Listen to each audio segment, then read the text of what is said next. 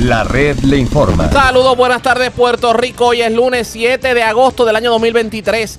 Damos inicio al resumen de noticias de mayor credibilidad en el país. Es la red le informa. Somos el noticiero estelar de la red informativa. Soy José Raúl Arriaga. A esta hora de la tarde vamos a pasar revistas sobre lo más importante acontecido y lo hacemos a través de las emisoras que forman parte de la red, que son Cumbre, Éxitos 1530, El 1480, X61, Radio Grito y Red 93, www.redinformativa.net. Señores, las noticias ahora.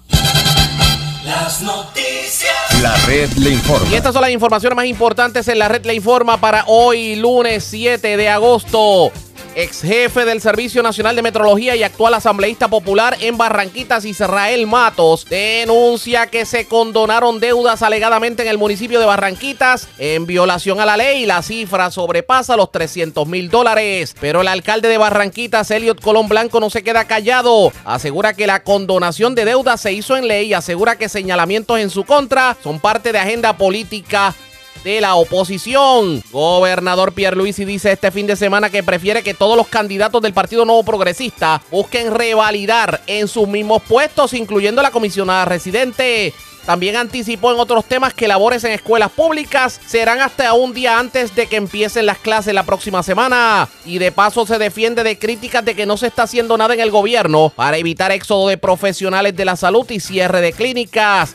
Denuncian todavía la mayoría de los animales del zoológico de Mayagüez no han sido sacados de Puerto Rico y siguen bajo el control de recursos naturales. Hoy varias organizaciones ambientalistas fueron al edificio central de la agencia exigiendo respuestas sobre esta denuncia y sobre otros temas. Presidente de la legislatura municipal de Villalba se convierte en el nuevo legislador del centro, sustituirá al renunciante representante Orlando Aponte. Falleció el tío Nobel, el actor y presentador de televisión Nobel Vega, quien por décadas encarnó el personaje infantil del tío Nobel.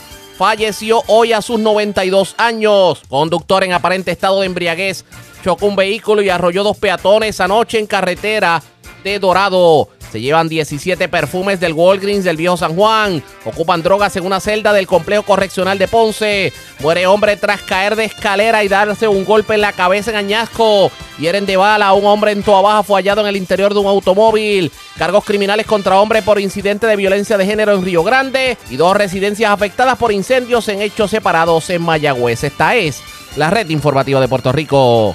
Bueno, señores, damos inicio a la edición de hoy lunes del Noticiero Estelar de la red informativa de inmediato a las noticias. Alegadamente, el municipio de Barranquitas condonó deudas contributivas a individuos y corporaciones, deudas que alcanzaban la friolera de más de 300 mil dólares.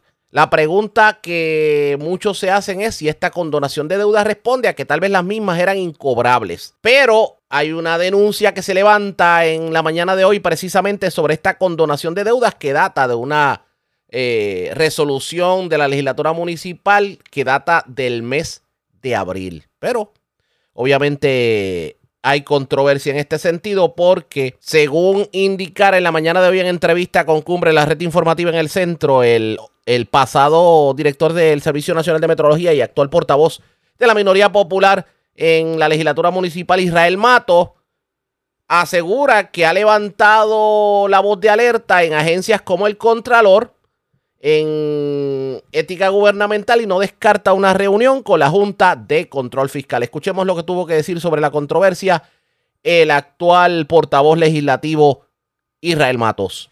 Bueno, eso eh, fue en una sesión que se dio en abril. Eh, yo me opuse tenazmente a que se condonara eh, es, eh, esa deuda que originalmente de, eh, la resolución dice que es de, de patentes, pero después en la, en la sesión cuando entrevistamos al director de finanzas, me el director de finanzas admitió que no era solamente patentes, que había de, otras dos, o sea que la ordenanza mm, está, era ilegal porque decía que era patente y habían otras deudas. Entre ellas, eh, que eso es un, gran problema. Eh, tampoco el, el, director de, de finanzas nos pudo indicar de, de por qué eh, no se hizo las gestiones de cobro. Solamente enviaron una carta y como no la respondieron, pues decidieron condonar deuda. Pero el problema es que condonaron deuda desde, del mil no- desde 1994 Pero la pregunta hasta, el- ahora. el presente. Pero la Ajá. pregunta es, ¿por qué, o sea, ¿por qué responde esta, esta condonación de deudas? ¿Que las deudas eran incobrables? ¿Cuál es Eh, la bueno, justicia? eh, a, eso era, a eso era lo que iba. O sea, no me supieron decir que las deudas eran incobrables, que no habían hecho gestiones ni nada. Simplemente decidieron condonarle la deuda a, a, a casi 80 personas, negocios eh, que le debían, incluyendo eh, en una en una de ellas eh, condonaron una deuda que se pagó era era casi de 90 mil dólares y además de condonar la, la deuda que tenía de unos 35 mil dólares eh, recibieron supuestamente eh, condonación de deuda por servicio también, que la ley lo prohíbe. Y, decidieron hacerlo, me, me opuse y se lo expliqué en la sesión, pero la mayoría pues votó a favor sin, sin problema. ¿Quiénes fueron? O sea, obviamente no pretendo que diga los 80 o 90 que hayan sido beneficiados, pero de los que más se pueden significar, o sea, las deudas más altas que fueron tal vez condonadas, ¿fueron de quiénes? Bueno, eh, hay de una funeraria aquí en Barranquitas eh, que está en operaciones, que, eh, que no- es ilegal que usted le condone deuda a, una, a un, a un eh, negocio que está operando. Eh, entre otras, eh, habían dos o tres otros que son, eh, eh, a esa a esa fueron 35 mil dólares, a esa inicialmente, pero había más. Y es eh, a la parte de la funeraria habían otras deudas eh, que ellos establecieron y no nos quisieron dar los nombres de las personas, simplemente eh, daban los nombres o los negocios. Y yo, pero ¿cómo es posible? Ustedes no hicieron gestiones ninguna para esto, ¿no? No se hizo ninguna gestión. A mí, me, a mí me, digo, por lo menos según lo que me está contando, preocupa algo y voy a explicar. Eh, la Junta de Control Fiscal ha estado recortando fondos a los, a los municipios. ¿Cómo uno explicaría a la Junta de Control Fiscal que mientras los propios municipios están denunciando que la Junta los está empobreciendo, los municipios perdonan deudas contributivas? Esa, eso precisamente fue mi, otro de mis puntos allí, que la Junta de Control Fiscal está pidiendo que seamos más cuidadosos en los gastos, que cortemos gastos en los municipios eh, en lo que más se pueda. ¿Y cómo es posible que condonen 304 mil dólares? El, pu- el presupuesto del municipio son 9 millones de dólares. O sea, están condonando 3% del, del presupuesto del municipio cuando hay otras necesidades en el municipio para que se lle- para para eso con esos 300 y pico mil dólares se podían hacer muchas cosas inclusive la, la, la metodología que se utiliza normalmente en el gobierno es que si no puedes cobrar la deuda, pues mira, véndela a alguien que la pueda cobrar, aunque sea un 50%, puedes recuperar por lo menos el 50%. Pero no, es simplemente cordonarla a los amigos del alma, ponlo de esa manera. A los amigos del alma. Eh, O sea, eso, o sea, usted lo que me está diciendo o me está tratando de decir es que esta- estas deudas pudieran ser de personas afines a la administración de turno. por supuesto, por supuesto. Aparte de la denuncia, ¿usted va a levantar va a levantar algún tipo de bandera para que se, se investigue de alguna forma la pertinencia de esta condonación? Es correcto, yo hablé con la, con la oficina del Contralor eh, en, en- antes de eso, para estar seguro que eso no se podía hacer, y después de eso le hice una querella. Yo se lo, yo le hice la, la, la querella en la oficina del Contralor, a ver si, si se desarrolla, pero estoy en ese proceso de hacer, de seguir dándole, de darle seguimiento con la oficina, Del- con del- la, del Contralor. con OEG con OGP, con la oficina del Contralor y, y si hay que hacer, y llegar al Departamento de Justicia también. Eso es una irresponsabilidad del municipio. Eso no se puede, no, yo creo que no debe ser. ¿Usted habló con el alcalde? No, si el alcalde nunca ha ido a, la- a las sesiones.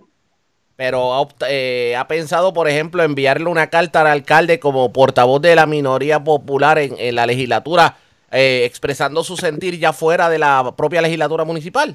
Mm, No lo hice porque yo le envi- yo le hice un informe eh, de, de en, la sesión hice un una, un informe, un informe pro- eh, oponiéndome a ese y ese informe se lo envié a la presidenta de la legislatura municipal y al alcalde. Como ellos siempre están reunidos, pues obviamente le llegó. ¿Ha pensado en reunirse con miembros de la Junta de Control Fiscal? Eso es parte del proceso que estamos. Yo creo que eso hay, hay que eh, hay que sentarse con mucha gente porque esto no puede ser.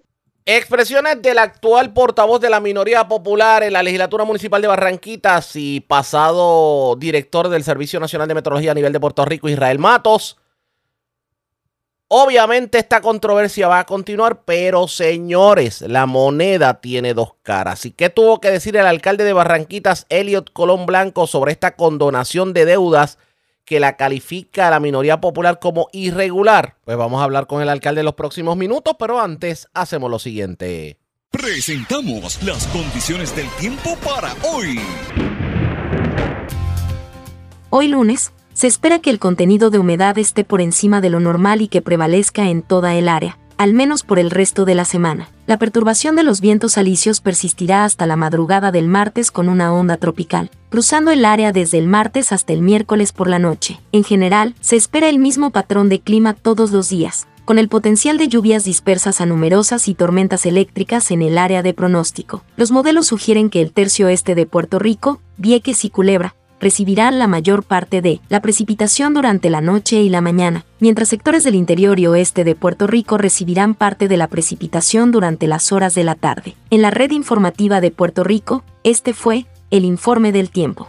La red le informa. Señores, regresamos a la red Le Informa. Somos el noticiero estelar de la red informativa de Puerto Rico, edición de hoy lunes. Gracias por compartir con nosotros, señores. La moneda en todas las controversias siempre tiene dos caras. Y yo tengo línea telefónica al alcalde de Barranquita, Celiot Colón Blanco. Y de hecho agradecemos siempre la disponibilidad con la red informativa. Saludos, buenas tardes, bienvenido. Buenas tardes, Raúl, y buenas tardes a todo el público que nos sintoniza, especialmente a mi gente de Barranquita. Gracias por compartir con nosotros. Denuncia a Israel Matos en la mañana de hoy que alegadamente se condonaron 300 mil dólares en deudas contributivas en el municipio de Barranquita. Y claro, obviamente levan- levanta la bandera de preocupación tomando en consideración la situación crítica económica de los municipios a raíz de los recortes de la Junta de Control Fiscal. Yo le pregunto, ¿cuál es la realidad de este recorte? ¿A qué responde? ¿Verdaderamente se dio?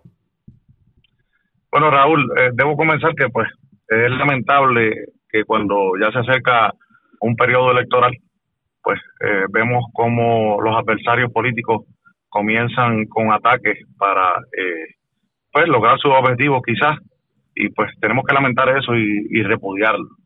A lo que me pregunta, sí se presentó eh, una resolución, eh, la- el código municipal te permite que deudas que han sido incobrables por más de cinco años puedas hacer ese proceso y eso fue lo que se realizó.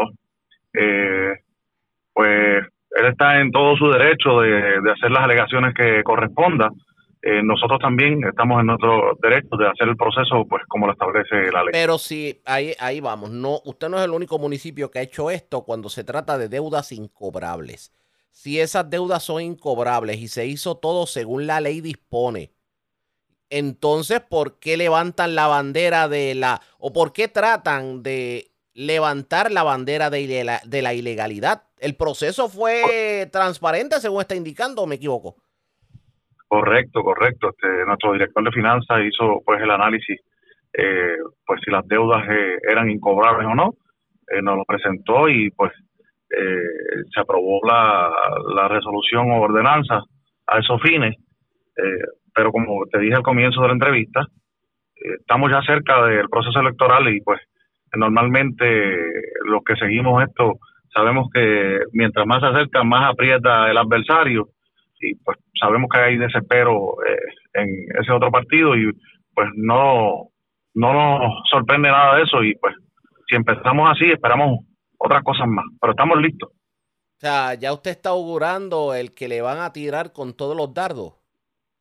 Eh, pues mira, no, no porque sea yo, sino que el proceso político eh, a veces ocurre de esa manera, le puede pasar a otros compañeros, eh, pero sepan ustedes eh, y a los amigos de Barranquita que este servidor está haciendo las cosas eh, como debe ser, trabajando para el pueblo. Bien importante decir que el, eh, todos los años que llevamos como alcalde, nuestro municipio ha tenido, nunca ha tenido un déficit. Eh, tenemos eh, un superávit que lo estamos lo estamos utilizando, se está trabajando en diferentes facetas en nuestro pueblo. Nos falta mucho por hacer, pero estamos comprometidos en que vamos a seguir eh, dando el todo por el todo para eh, seguir transformando a nuestro pueblo. Me abre la puerta para hacer lo siguiente.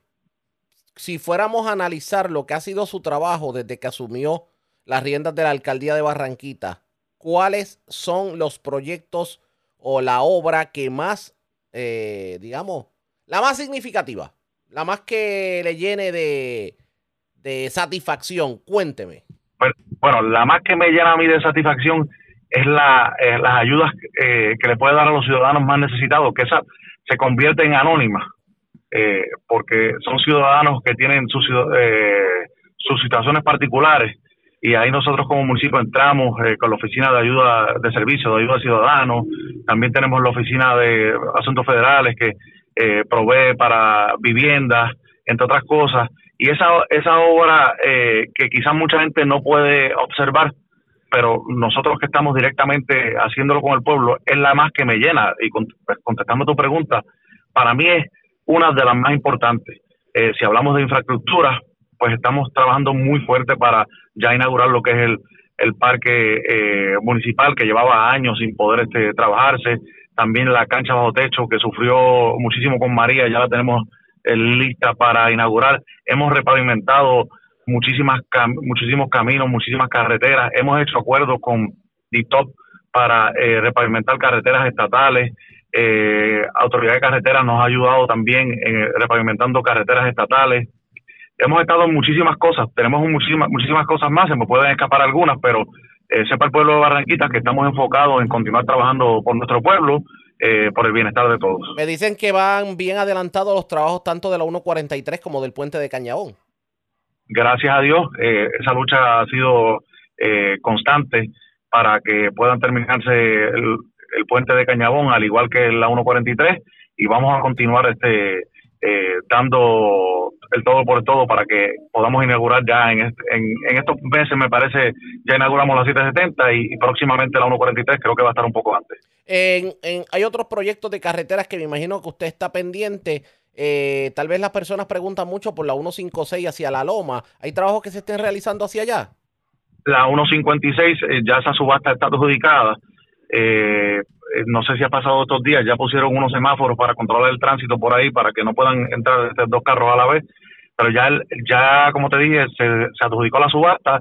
Eh, habían unas situaciones con el diseño, porque cuando eh, llegó Fiona, eh, pues eh, como que cambió el panorama de lo que se iba a hacer. Pero ya está, me informa Edwin González que estamos a ley de nada de comenzar con ese proyecto que tanta falta le hace a la comunidad de, de La Loma y todos los que transitamos por ahí. En el caso del parque, ya podemos decir que para la próxima temporada esté disponible. Con el favor de Dios, con el favor de Dios, este, debemos estar inaugurando ese parque entre finales de octubre, principios de noviembre, para que la próxima temporada, que empieza aproximadamente en febre- febrero, eh, todos los barranquiteños y todos los fanáticos del béisbol AA puedan participar y eh, nos acompañen en ese nuevo estadio Pablo Marrero Ortiz.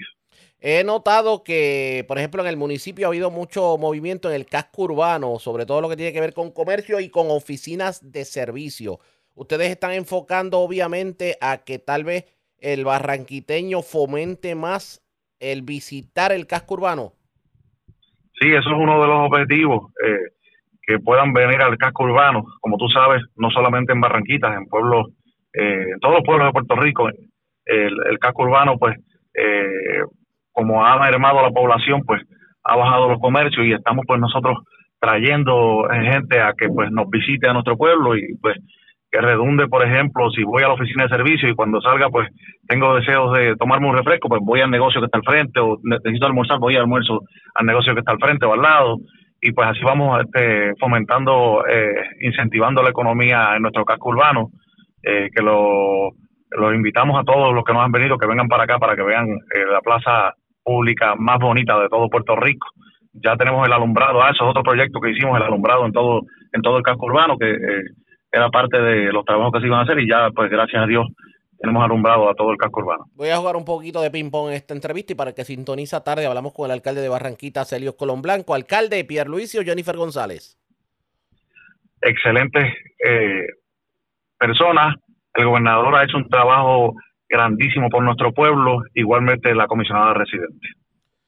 Al momento no tiene candidato, digamos, en eso en- obviamente en caso de que se dé la primaria. No tiene candidato Mi, gober- mi gobernador, mi gobernador se llama Pedro Pierluisi. y le gustaría que continuara en la silla. El gobernador puede continuar en la silla porque está haciendo un trabajo excelente. El Partido Nuevo Progresista, tomando en cuenta lo que puede ocurrir en una posible primaria. ¿Hay esperanzas de que pueda recuperar, por ejemplo, muchos municipios, legislatura, el control de la legislatura? O sea, no augura No tengo duda, no, no tengo duda de que vamos a ganar la gobernación, vamos a ganar Cámara y Senado, comisaría residente y la mayoría de las alcaldías en Puerto Rico. Este fin de semana hubo una cumbre de alcaldes allá en, en el sur, eh, o en, un- en donde se hablaron sobre varios temas. Y hubo satisfacción en cuanto a lo que dijeron muchas agencias de gobierno. La nota discordante fue lo que trató de decir la Junta de Control Fiscal, que cada día más estrangula a los municipios. ¿Cuál es su sentir sobre lo que, la, lo que le augura a los municipios de aquí en adelante? Nada más cierto que eso que tú acabas de mencionar, este, los municipios somos la primera línea de fuego en cualquier eh, situación. Eh, ejemplo de eso son las tormentas, los terremotos, eh, y si siguen estrangulando a los municipios, especialmente a los municipios pequeños, eh, los servicios esenciales se pueden afectar. Por otro lado, tengo que decirte que gracias a las gestiones que hizo el gobernador, pues han accedido a dar algo hacia los fondos esenciales. Eh, no lo es todo, porque ya han recortado, por ejemplo, Barranquitas, eh, su recorte ha sido como 4.5 5 millones de dólares en su presupuesto aproximadamente. Eh, pero eh, nosotros estamos eh, muy pendientes de eso, que podamos tener los empleados necesarios para darle servicio a los ciudadanos eh, de acuerdo al presupuesto, pero exhortamos a los miembros de la Junta de Control Fiscal que sepan y estén conscientes eh, que son los municipios los que trabajan con el día a día de los ciudadanos y somos los que vamos a responderle de primera mano. ¿Y cómo usted se las va a arreglar para poder mantener los servicios que tiene que mantener y sobre todo la ayuda continua que le pide el pueblo para muchas cosas en la calle si le quitan 5 millones de dólares en presupuesto? Pues mira, eh, lo hemos estado haciendo eh, durante mis cuatro años de incumbencia, ahora en noviembre cumplo, los cuatro años, eh, manejando eh, las finanzas correctamente, dándole el servicio a los ciudadanos. Eh, pues en estos años hemos tenido la bendición de recibir fondos ARPA y otro tipo de fondos que nos ha ayudado a, pues, a trabajar y a poder ayudar a los ciudadanos y administrar de forma correcta y hacer economías para continuar este eh, trabajando duro por nuestro pueblo sin que se afecten los servicios esenciales y tampoco nuestros empleados. Vamos a ver qué pasa de aquí en adelante. Alcalde, agradezco el que haya compartido con nosotros. Cómo no, un abrazo, gracias. Ya ustedes escucharon, era el alcalde de Barranquita, Celiot Colón Blanco. Así las cosas, escucharon ustedes las dos caras de la moneda. Dice el alcalde que la condonación de estas deudas responde a que eran deudas incobrables y como todos los municipios, y no solamente los municipios, inclusive el gobierno central hace por costumbre, cuando las deudas son incobrables, pues simplemente no hay forma de continuar proceso y se convertiría en una carga adicional el tratar de cobrar una deuda que no han podido cobrar. Por lo tanto, tienden a condonarse esas deudas, pero eh, atribuye las denuncias que están habiendo de esta controversia a intereses de la oposición de tratar de, digamos, tirarle dardos políticos ahora que se acerca la elección del 2024. ¿Qué terminará ocurriendo en Barranquitas pendientes a la red informativa? La red le informa. Cuando regresemos, tenemos que hablar precisamente de lo ocurrido este fin de semana en la cumbre de los alcaldes. Y también, este fin de semana se dio la elección de quien sustituirá al representante Orlando Aponte. Fue, fue el presidente de la legislatura municipal de Villalba el que ganó la contienda. También tocamos otros temas en lo próximo. A la pausa, regresamos. La red le informa. Señores, regresamos a la red Le Informa. Somos el noticiero estelar de la red informativa. Gracias por compartir con nosotros. Este fin de semana se llevó a cabo una cumbre de alcaldes del Partido Nuevo Progresista que se dio en el sur de Puerto Rico. Y de hecho, allí tuvieron la oportunidad de hablar con varios jefes de agencia, con FEMA, hasta con la Junta de Control Fiscal. Y allí estuvo el gobernador Pedro Pierluisi y aprovechó una parte con la prensa para hablar sobre varios temas. Uno de ellos es lo que tiene que ver con la situación política en el PNP y dijo este fin de semana el gobernador que prefiere que todos los líderes electos del Partido Nuevo Progresista revaliden en sus posiciones en las elecciones del 2024. Y cuando dice que revaliden en su misma posición, está hablando inclusive hasta de Jennifer González. Vamos a escuchar lo que dijo.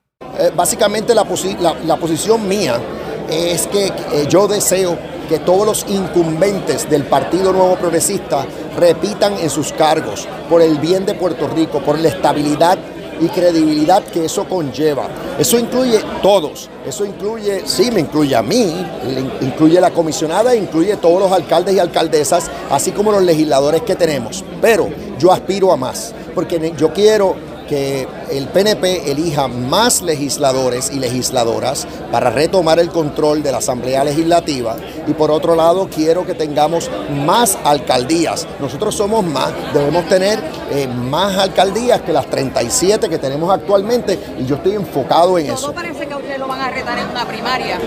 Yo no debemos, bueno, yo le voy a ganar a cualquiera, no importa quién sea, con primaria, sin primaria, en elección, voy a ganarle el que sea a base del trabajo que ha llevado a cabo mi administración. Eh, no tengo duda, porque ese trabajo va a hablar más que cualquier promesa, va a hablar más que cualquier discurso, mensaje. Yo estoy más que preparado, como dije aquí, estoy entregado a mi pueblo y sí, lo voy a decir también, entregado a los alcaldes y alcaldesas de todo Puerto Rico, porque son los primeros respondedores, son los que están ahí eh, dándole la cara al pueblo y mi visión siempre ha sido que los gobiernos municipales son una extensión del gobierno central. En esta actividad se dijo públicamente que hasta alcaldes del otro partido, del Partido Popular, tienen que reconocer. Algunos quizás no lo quieren hacer por razones partidistas, pero todos los que de verdad estén, que estén hablando con la verdad van a tener que reconocer que les- los hemos priorizado, que estén- tiene- esta es una administración que la ha estado respondiendo a todos los municipios de Puerto Rico. Gobernador, la comisionada hizo dos críticas esta misma semana a su administración. ¿Cómo usted responde a Cortés y a la secretaria de Mira, otros han respondido, eh, yo hice algunas expresiones que todavía no se han publicado, realmente otros han respondido. Eh, yo si quieres vuelvo y eh, que llueva sobre mojado. En el caso de recursos naturales son unas querellas que se presentaron, el deber ministerial de la secretaria se cae de la mata, es asegurarse que se investigan y veremos lo que pasa con cada una de esas querellas, en qué termina. En el caso de Cortés, al revés, Cortés se ha destacado a nivel de todo Estados Unidos. Ha sido creativa. Manuel Lavoy ha, ha- propuesto y logró que FEMA cambie sus procesos para que ahora FEMA adelante fondos en vez de meramente reembolsar gastos. Y eso es algo muy creativo que ha hecho Cortés. De igual manera, Manuel Lavoy redujo en 50%, Cortés redujo en 50% los pasos requeridos para obtener fondos de FEMA. Es que lo que pasa es que hay veces que surgen críticas por falta de conocimiento de los hechos relevantes y la reglamentación aplicable.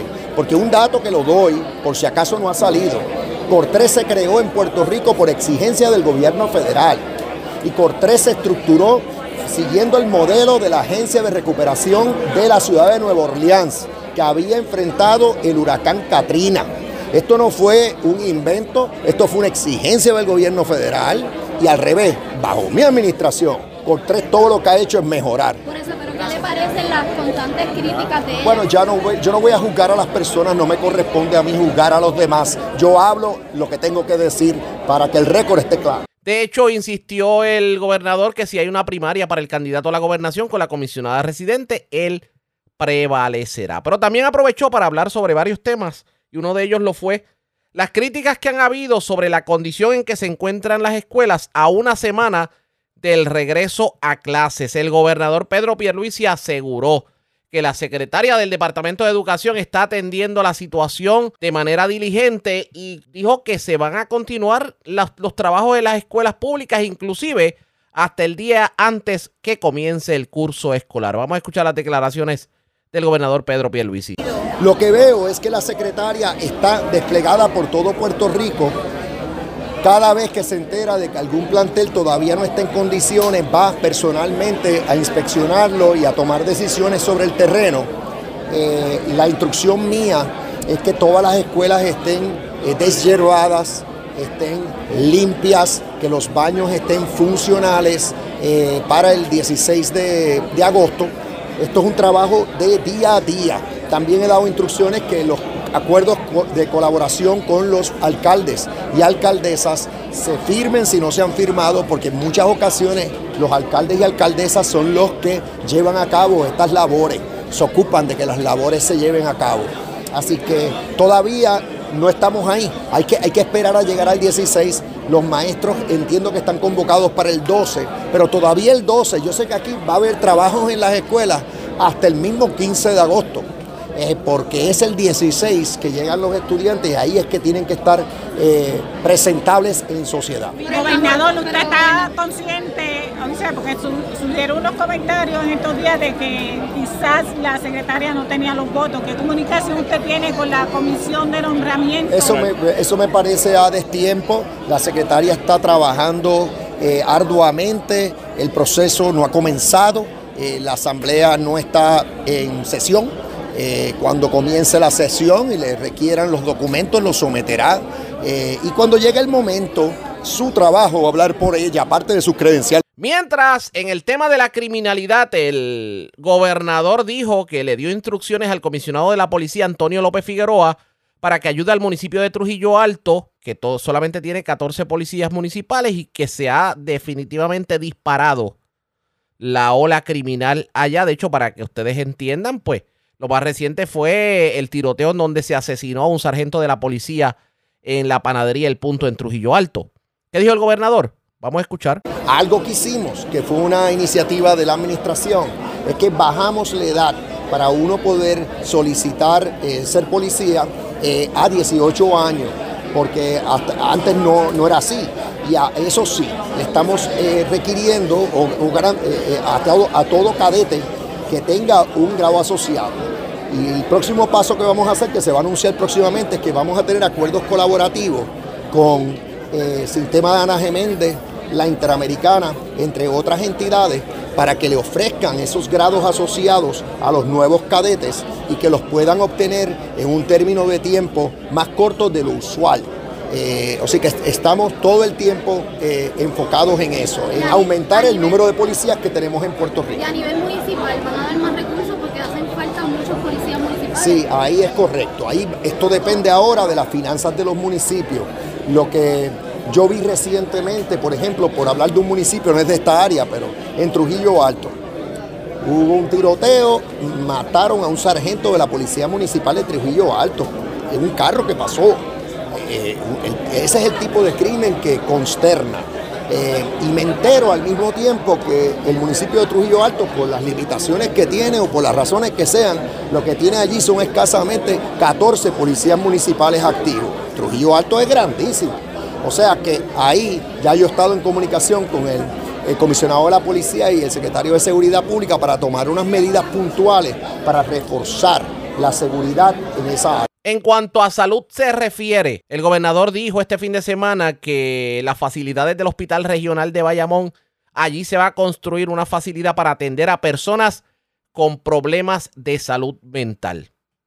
¿De qué estamos hablando? Vamos a escuchar. El liderato de Carlos Rodríguez Mateo, AMSCA ha estado por toda la isla Eh, y algo que ya yo autoricé es que se, se construya una nueva facilidad hospitala- eh, de hospital, hospitalaria para pacientes de salud mental en las inmediaciones de URRA, que eso es un complejo eh, de hospitales que, públicos que tenemos en Bayamón.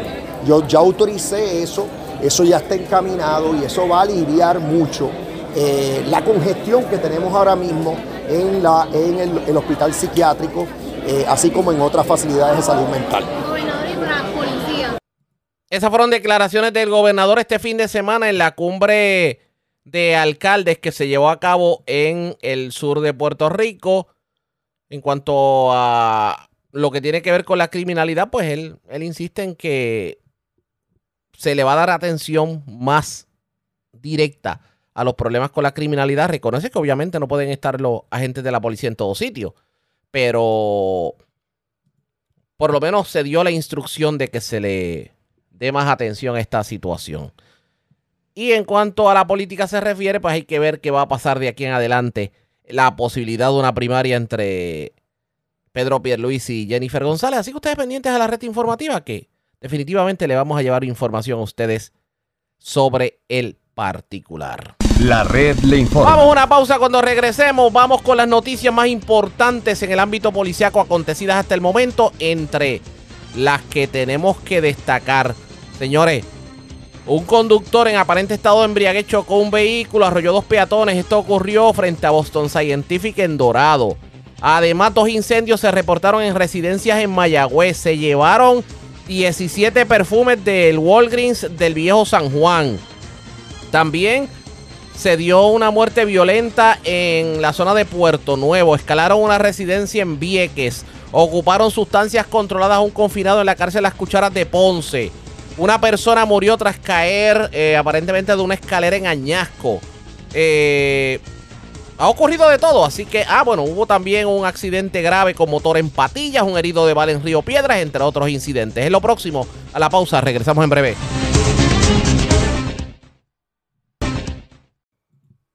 La red le informa. Señores, regresamos a la red le informa. Somos el noticiero estelar de la red informativa de Puerto Rico, edición de hoy lunes. Gracias por compartir con nosotros. Vamos a noticias del ámbito policiaco. Varios peatones resultaron arrollados en medio de un incidente ocurrido anoche frente a la fábrica Boston Scientific de Dorado. Además, una persona está viva de milagro luego de haber sido herida de bala. Un hecho ocurrido en la avenida Brisas del Campanero, esto en Toa Baja.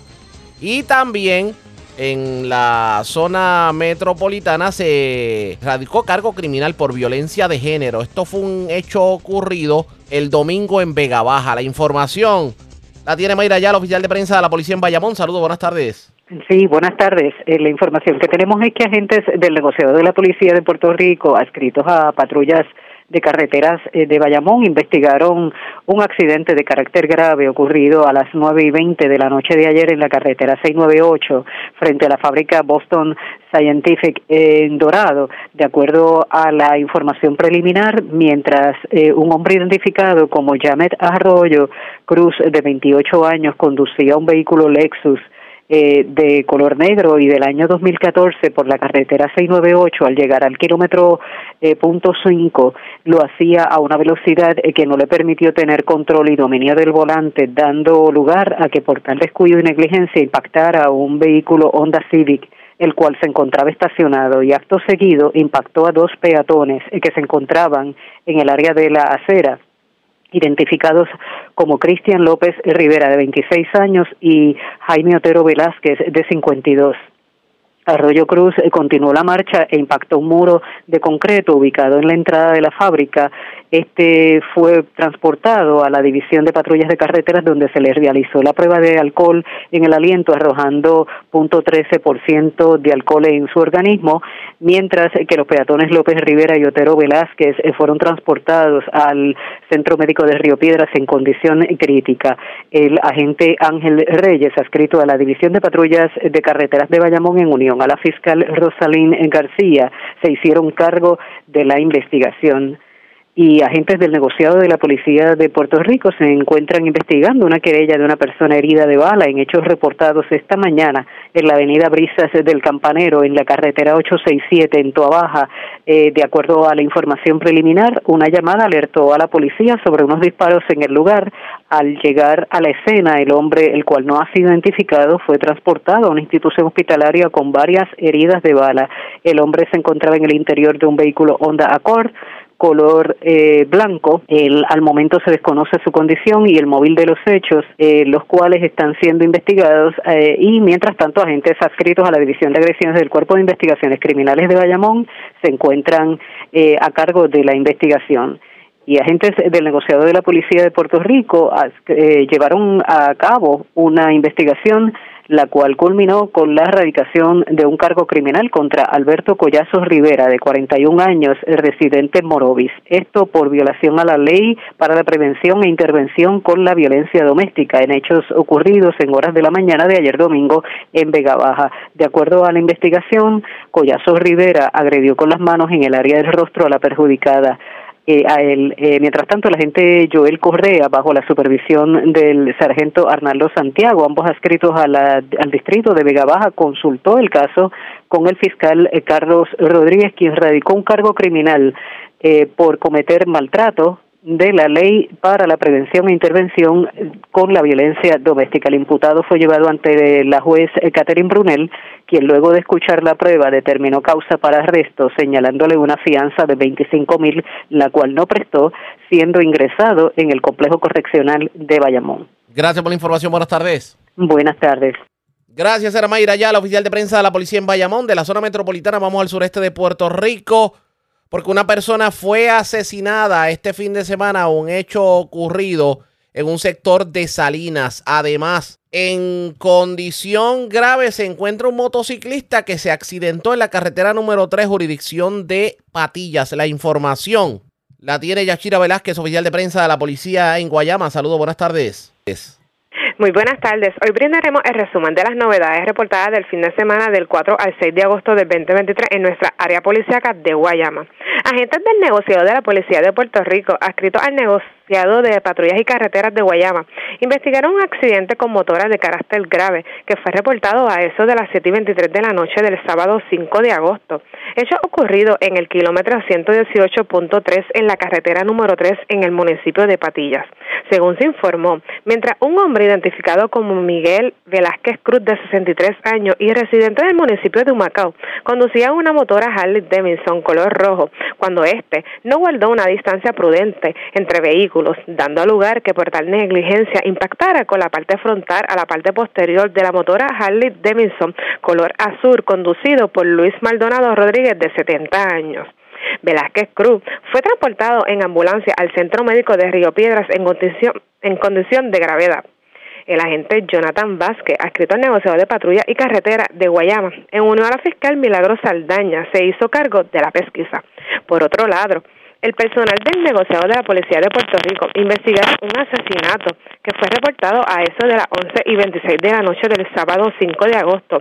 Hecho ocurrido en la carretera 701 intersección 180 frente a la urbanización las Margaritas en Salinas. Según se informó, una llamada a través del sistema de emergencia 911 alertó a la policía sobre unos disparos. Al llegar la uniformada, encontraron un cuerpo baleado de un hombre en el interior de un vehículo marca Ford Transit año 2017. El occiso fue identificado como José Díaz González, de 38 años, residente en Guayama. El agente José Monte, adscrito a la División de Homicidios del Cuerpo de Investigaciones Criminales de Guayama, en unión a la fiscal Milagro Saldaña, investigaron el incidente. Se le exhorta a la ciudadanía de poseer alguna información que ayude con el esclarecimiento de estos casos, favor de llamar al 787-866-2020 o de manera confidencial al 787-343-2020. Buenas tardes. Y buenas tardes para usted también. Gracias, era Yachira Velázquez, oficial de prensa de la policía en Guayama y de la zona sureste. Vamos al sur de Puerto Rico porque las autoridades le ocuparon drogas a un reo en la cárcel las cucharas de Ponce. La información la tiene Ramón González García, oficial de prensa de la Policía en el Sur. Saludos, buenas tardes. Hola, buenas tardes a todos.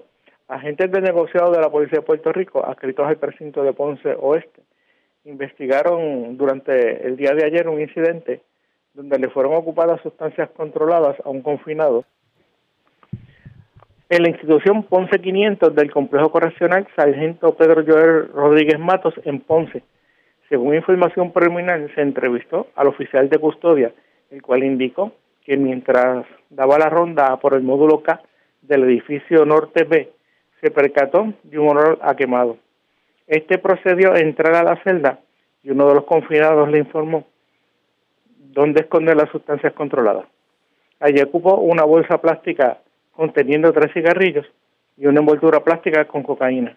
Por dicha droga se intervino con el confinado son Rivera Rivera, el mismo quedó citado con relación a este caso para una fecha posterior. Buenas tardes. Igual a usted. Gracias, era Ramón González, oficial de prensa de la policía en Ponce del, de la zona sur.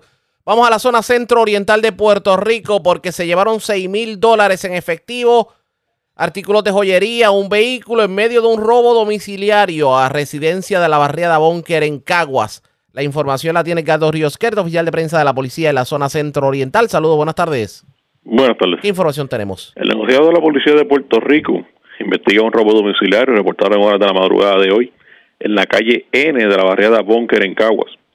Según informó el perjudicado, que tres individuos con vestimenta oscura rompieron el candado del portón de su residencia, logrando acceso hasta la habitación donde dormía. Allí se identifican como policías, lo agreden en el rostro y mediante amenaza de intimidación con arma de fuego, lo despojaron de seis mil dólares en efectivo, tres tabletas, múltiples artículos de joyería y un vehículo Dodge Caliber año 2012 color gris con número de tablilla HZZ744. La propiedad hurtada fue valorada y al momento perjudicado se encuentra en condición estable. La agente de Versailles Díaz, que está el título de Caguas, investigó de manera preliminar y posteriormente refirió el caso a la edición de robo del 6C de Caguas. Que pasen buenas tardes. Caguas. Que pasen buenas tardes. Gracias, Ricardo Ríos, que oficial de prensa de la policía en Caguas y de la zona centro-oriental. Vamos a la norte.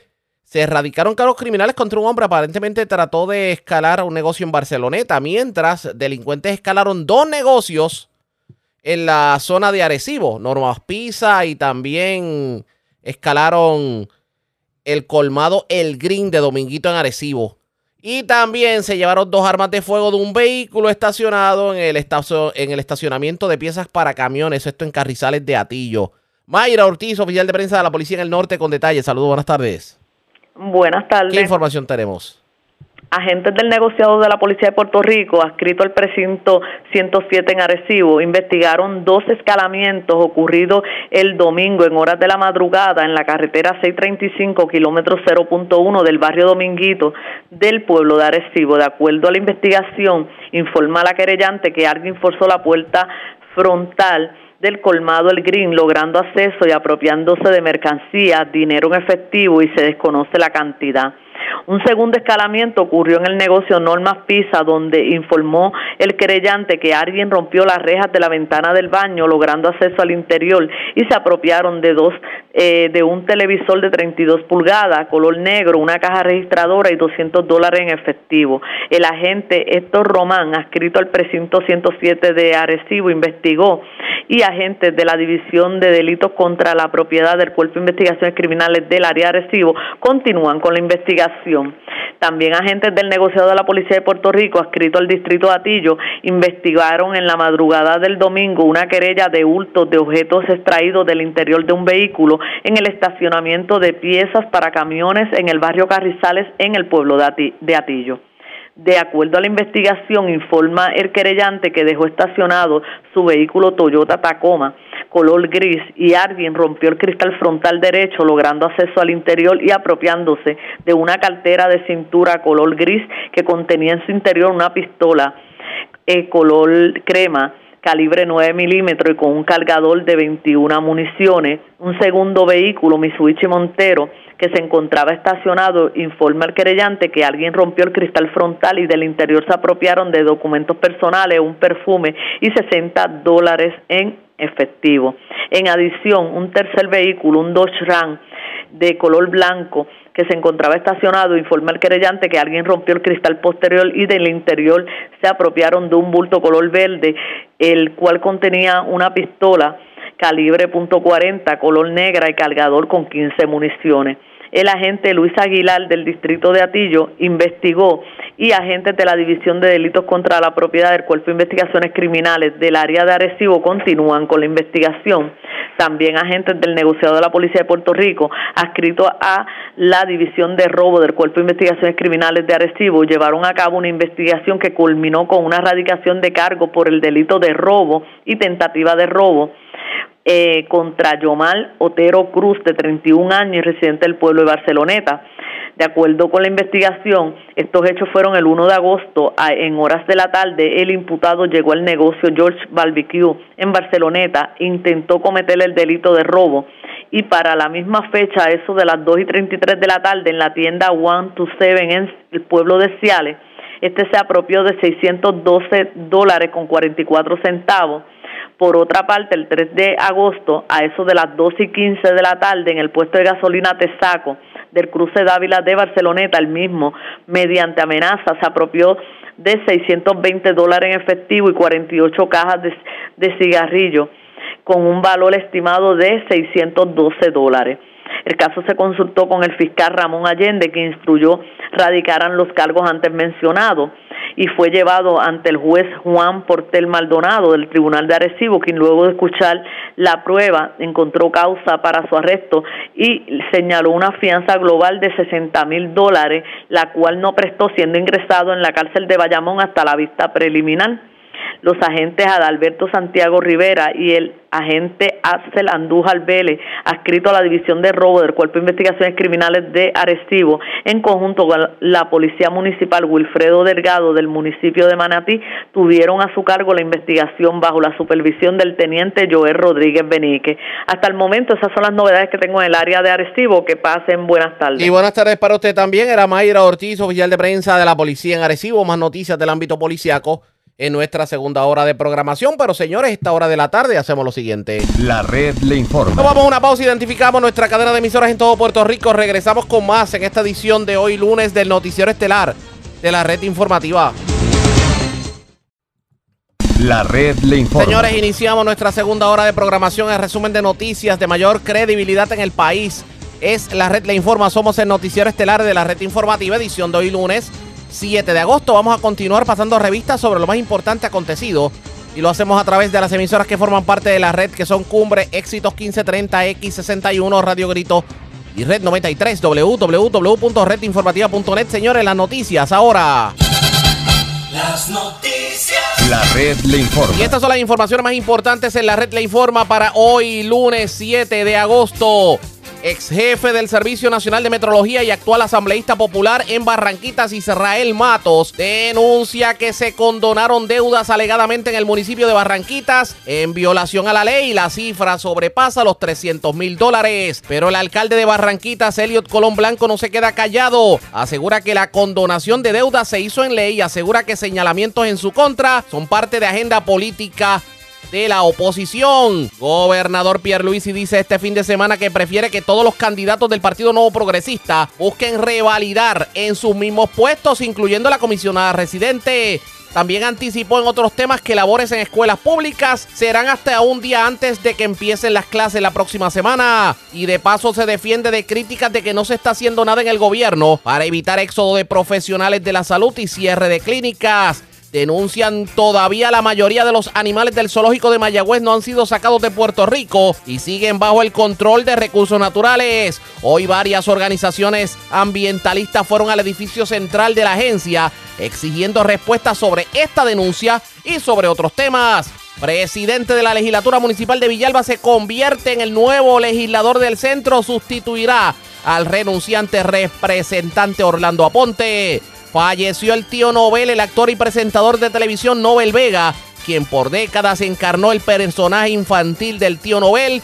Falleció hoy a sus 92 años. Conductor en aparente estado de embriaguez chocó un vehículo y arrolló dos peatones anoche en carretera de Dorado. Se llevan 17 perfumes del Walgreens del Viejo San Juan. Ocupan drogas en una celda del complejo correccional de Ponce. Muere hombre tras caer de escalera y darse un golpe en la cabeza en Añasco. Hieren de bala a un hombre en Toa Baja fue hallado en el interior de un automóvil. Cargos criminales contra hombre por incidente de violencia de género en Río Grande. Y dos residencias afectadas por incendios en hechos separados en Mayagüez. Esta es la red informativa de Puerto Rico. Bueno, señores, damos inicio a la segunda hora de programación en noticiero estelar de la red informativa de inmediato a las noticias a media mañana de hoy. Varias organizaciones comunitarias y ambientales trataron de entregar una misiva a la secretaria del Departamento de Recursos Naturales y Ambientales, a la Anaí Rodríguez Vega. Esto para exigir que, pues, que contestara de alguna forma unos reclamos que habían hecho estas organizaciones hace un mes atrás y que de hecho le habían entregado la lista de los reclamos en una misiva que se entregó en ese entonces.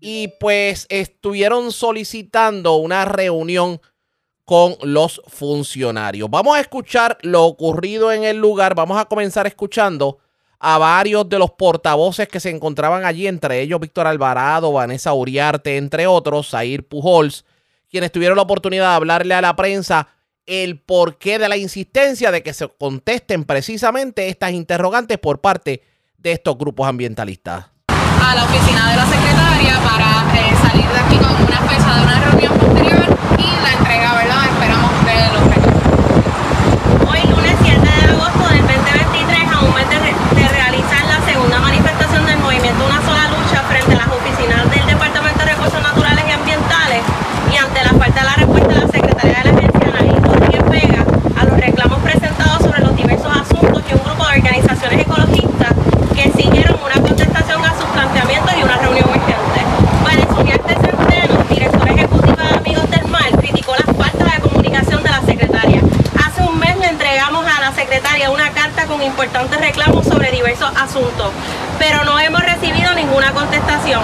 Por eso regresamos al Departamento de Recursos Naturales a exigir una respuesta y a coordinar una reunión con Rodríguez Vega en o antes del 21 de agosto. La secretaria no puede ser muy vocal en los medios de comunicación y a la vez ignorarlas a las comunidades y organizaciones, explicó Vanessa Unierte. Los reclamos entregados abordan temas como el funcionamiento de la agencia, la falta de acción ante la contaminación y la peligrosidad de proyectos de producción de energía, el manejo de los residuos sólidos y materiales post-consumo, la contaminación de los cuerpos de agua, especialmente los acuíferos, el impacto en las costas, las deficiencias en los proyectos de canalización para la mitigación de inundaciones y el asunto aún inconcluso del trato y protección de los animales como serie cientiente. Organización Vínculo Animal, dijo que el traslado de las distintas especies del recién clausurado zoológico de Mayagüez aún no ha finalizado. Los herbívoros aún esperan su turno para ser trasladados. Varios de estos no han podido ser sacados de Puerto Rico por enfermedades infecciosas o porque estuvieron expuestos a criaturas infectadas. El DRNA es aún el encargado de los animales que permanecen en el zoológico. ¿Qué plan de acción tienen? ¿A dónde los van a movilizar? ¿Están recibiendo tratamiento? ¿Están controlando la natalidad o siguen reproduciendo? La agencia tiene que informar las acciones que están tomando si alguna comentó Sajid Pujol. A principios del 2023 se anunció el cierre permanente del zoológico de Puerto Rico. Doctor Juan A. Rivera en Mayagüez tras años de denuncias de activistas sobre negligencia, escasez de recursos y muertes de animales. Por último, Víctor Alvarado Guzmán, portavoz del Comité de Diálogo Ambiental, aseguró que el DRNA está siendo selectivo en los asuntos que intervienen. La secretaria del DRNA ha reaccionado a algunos asuntos presionados por la opinión pública y las manifestaciones o protestas, pero no atiende otros acentos serios como por ejemplo las violaciones de la carbonera AES en Guayama, la construcción de un puente ilegal sobre el río Niguas en Salinas o el impacto de proyectos solares en suelos agrícolas y ecológicamente sensitivos. Todavía esperamos que entreguen el informe sobre la torre de telecomunicaciones en Guayanilla. No se puede ser selectiva a la hora de hacer cumplir la ley ni ocultar documentos públicos. El primer paso es reunirse con las organizaciones para discutir estos asuntos, finalizó Víctor Alvarado. Y estas fueron declaraciones antes de tratar de entregar la carta con las exigencias a la secretaria de Recursos Naturales, pero ¿qué ocurrió posteriormente? Voy en vivo con el líder ambientalista Víctor Alvarado. Saludos, buenas tardes, bienvenido a la red informativa. Buenas tardes, Arriaga, a ti y a todas las personas que siempre escuchan tu programa. Y gracias por compartir con nosotros. ¿Qué terminó ocurriendo en el Departamento de Recursos Naturales? Pues mira, a nosotros nos parece increíble que se nos inicialmente se nos impidió el paso eh, por parte de la Policía Estatal de Puerto Rico, que aquí habían cerca de 8 o 10 eh, policías y dos o tres patrullas, eh, y fue la Policía Estatal la que intentó incluso cerrar el portón para que nosotros no, no pudiéramos entrar, eh, pero la, ¿verdad? lo que le estábamos diciendo a ellos, que como cualquier ciudadano que puede venir a una agencia pública, lo que veníamos era entregar una carta. Eh, ni siquiera tenemos una manifestación, era simplemente entregarle una carta solicitándole a la secretaria Ana Rodríguez eh, Vega eh, que conteste los reclamos que desde hace un mes le hicimos llegar y no, no ha contestado, ni siquiera ha tenido la delicadeza de enviarnos una carta, y solicitándole una reunión eh, lo, urgentemente, ¿verdad?, eh, para poder discutir estos asuntos, porque la secretaria ha sido muy selectiva en, en, sus mensajes a través de los medios, en qué temas toca o qué temas no toca, eh, y nos parece que uno puede ser muy vocal en los medios de comunicación, pero también tiene que contestarle a las comunidades y organizaciones que le están solicitando reuniones. Oiga, y entregaron la carta con todas esas dificultades. ¿Y qué ustedes esperan Sí. ocurra de aquí en adelante? Bueno, ya nos ofrecieron dos fechas para poder reunirnos con la secretaria eh, y entonces eh, ellos van a estar trabajando los reclamos que le habíamos hecho desde hace un mes, eh, que el argumento de ellos es que eran muchos y, yo, y bueno, nosotros le explicamos que eh, tan fácil que era enviarnos una carta y decir que necesitaban más tiempo, eh, pero eso tampoco lo hicieron. Así que ya tenemos una fecha eh, que, que, que era la intención de nosotros, ¿verdad? salir con una fecha para reunirnos con ella y traerle todo esto. O que por lo menos le adelantaran, o que por lo menos le adelantaran contestación de algunos de los issues que ya la tenían. Eso es una de las una de las sugerencias que le hicimos, pero al parecer yo no sé si es que ellos no tienen esa información, no sé si es que ellos no han hecho su trabajo, no sé si es que la escasez de recursos, eh, verdad, Tam- también afecta el, el ellos poder contestarle a las organizaciones, a las comunidades, eh, cosa que cuando hicieron la fusión entre Recursos Naturales y la Junta de Calidad Ambiental eh, y otras dos agencias nos habían dicho que, que los servicios iban a ser mejores y que se va a ahorrar dinero con eso pero se ve que esa función no, no, no ha funcionado. Eh, pero obviamente también eh, ellos tienen esa función de cumplir con la protección ambiental, que es su, es su función principal. Aquí la, función principal del Departamento de Recursos Naturales es proteger los, los, la naturaleza. Aquí hay issues que se convierten en eternos, como por ejemplo la situación de, de las costas, lo que tiene que ver con la carbonera, inclusive lo del zoológico de Mayagüez, que ahora nos enteramos que todavía hay animales que no han podido sa- sacarse de Puerto Rico y que están bajo el cuidado del Departamento de Recursos Naturales. ¿Cómo uno explica todo Ah, esto? Así mismo en ese caso del zoológico, eh, Said Pujols, que es de, de la organización Vínculo Animal, que es parte de una sola lucha también, eh, ha estado exigiendo, ¿verdad? ¿Cuál es el plan que tiene recursos naturales para esos animales que todavía están en el zoológico? Eh, ¿Dónde lo van a llevar? ¿Cuál es, cuál es la, el, este, en este momento, cuál es la salud de esos animales? ¿Cuál es la atención que le está dando recursos naturales? Nada de eso sabemos. Y, y por eso es que aunque se logró después de muchos años de, de lucha de, de estas organizaciones que, que luchan a favor de la vida de los animales, se logró que se cerrara el zoológico, eh, dándole la razón a estas organizaciones. Eh, todavía hay unos asuntos que Recursos Naturales tienen que, que atender y, y, y que no sabemos porque no hay información sobre qué es lo que está ocurriendo allí con los animales que quedan en el zoológico. Vamos a estar esperando a ver qué ocurre en la reunión. Nos informa después cuándo, le, cuándo será la fecha final para que ustedes puedan encontrarse con la secretaria. Seguro que sí. Muchas gracias a ti. ¿Cómo no?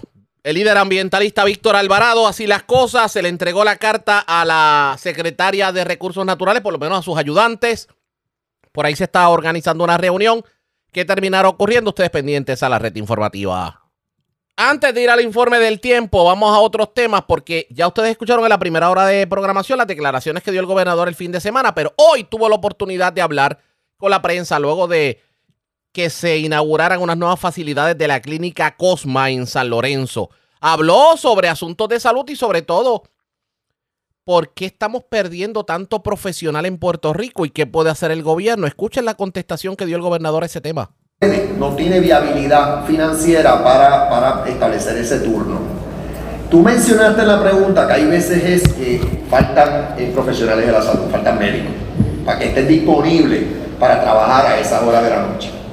Eh, aquí, por ejemplo, ¿qué pasaría si hay una emergencia a esas horas de la noche? Bueno, pues Caguas eh, tiene eh, hospitales, correcto, con salas de emergencia. Y mismo, Caguas. Y Humacao. Pero lo ideal es que no tengan que ir hasta acá. Caguas Humacao, esos pacientes se les estabiliza aquí, entonces si acaso al día siguiente eh, o, en la, o más después que estén estabilizados y atendidos, entonces se trasladan en ambulancia a esos hospitales para allá el tratamiento de rigor.